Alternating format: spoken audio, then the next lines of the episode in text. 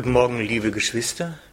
Der Vers für den heutigen Morgen steht im ersten Buch des Mose, im Kapitel 25, die Verse 29 und bis 33. 1. Mose 25, 29 bis 33. Und Jakob kochte ein Gericht. Da kam Esau vom Feld und war erschöpft. Und Esau sprach zu Jakob, Lass mich von dem roten Gericht da hinunterschlingen, denn ich bin erschöpft. Daher gab man ihm den Namen Edom. Da sprach Jakob, Verkaufe mir heute dein Erstgeburtsrecht. Und Esau sprach zu Jakob, Siehe, ich muss doch sterben. Was soll mir das Erstgeburtsrecht? Jakob sprach, so schwöre mir heute. Und er schwor ihm und verkaufte so Jakob sein Erstgeburtsrecht. Ich lese nochmals. Und Jakob kochte ein Gericht. Da kam Esau vom Feld und war erschöpft.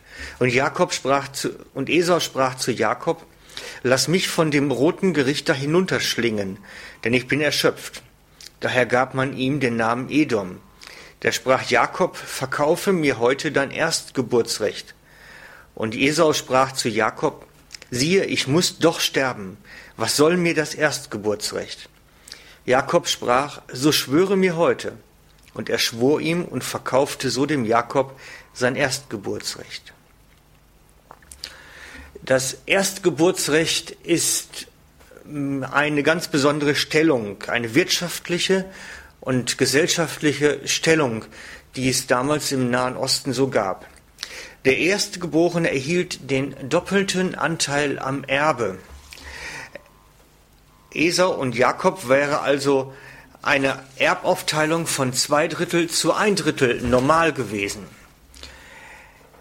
Zudem war der Erstgeborene das Sippenoberhaupt, der Führer und Priester der Familie.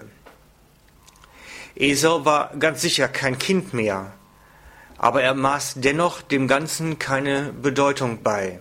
Er achtete es gering obwohl er eigentlich reif sein musste.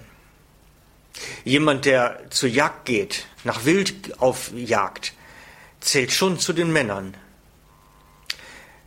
Im Vers 34 etwas später steht dann, dass er das Erstgeburtsrecht verachtete oder man könnte auch sagen für unbedeutend hielt.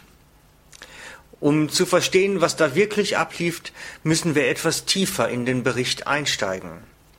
Esau kommt von der Jagd zurück. Er war erschöpft, wirklich K.O. vom Rennen und vom Schleppen der Beute. Er brauchte Erholung, dringend, und etwas zu essen und zu trinken. Und diese Bedürfnisse können nicht warten. Er konnte nicht mal mehr in Ruhe seine eigene Beute zubereiten. Nicht mal das bisschen warten konnte er. Er will gerade das, was auf dem Feuer ist. Da spielt es gar keine Rolle, was es ist. Das Rote da, vermutlich ein Linsengericht. Und er will es auch nicht essen, sondern herunterschlingen. Seine Worte haben den Klang eines Theaterdramas. Entweder ich kriege das sofort zu essen oder ich muss sterben. Und Jakob ist clever. Er ist geschickt. Er nutzt diese angebliche Notlage des Bruders geschickt aus. Esau verkauft sein Erstgeburtsrecht für ein Linsengericht. Weil er die schnelle Bedürfnisbefriedigung suchte, verzichtete er auf einen Großteil seines Erbes. Nicht nur auf sein wirtschaftliches Erbe, sondern auch auf ein geistliches Erbe weil er auf sein gebratenes Wild, das er selber mitgebracht hatte, nicht warten konnte und wollte. Unsere gesamte Gesellschaft ist heute davon geprägt, nicht warten zu wollen. Wir sind so anerzogen worden.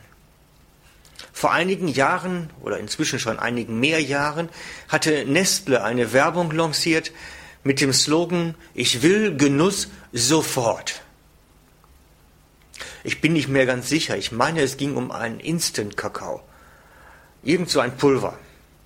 Aber es ist zu einem Wahlspruch des 21. Jahrhunderts geworden. dieser Wahlspruch einer Instant-Gesellschaft. Heute ist alles instant, alles schnell löslich. Schnell Kaffee, Pulver ins Glas, Wasser drauf, fertig. Instant Sex, Computer an und fertig. Instant Ehen, in Las Vegas sofort geschlossen und am besten zwei Tage später schon geschieden. Instant Glauben, alles für die schnelle Bedürfnisbefriedigung, ohne Konsequenzen bedenken zu müssen. Und wir, wir sind ein Teil dieser Gesellschaft, sind mittendrin in dieser Mühle des Lebens und haben oftmals dieses Denken auch auf unsere Lebensbereiche übernommen. Daher stelle ich uns selber die Frage heute, wie viel Segen geht uns verloren, weil wir den Genuss sofort brauchen, weil wir nicht warten können. Wie oft geben wir uns mit dem kleinen Erbe zufrieden, während wir doch das Große haben könnten, nur weil wir sofort haben wollen. Wo sind die Männer und Frauen Gottes, die das noch nicht warte Gottes aushalten können, ertragen, die einen Mangel aushalten und nicht sofort die Lösung erzwingen? Geduld und Langmut zählt zu den Früchten des Geistes.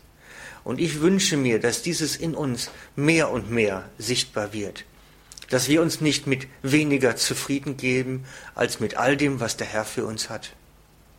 Und in dem Sinne seid gesegnet im Namen des Herrn. Der Herr Jesus ist mit euch, mit seinem Geist. Amen.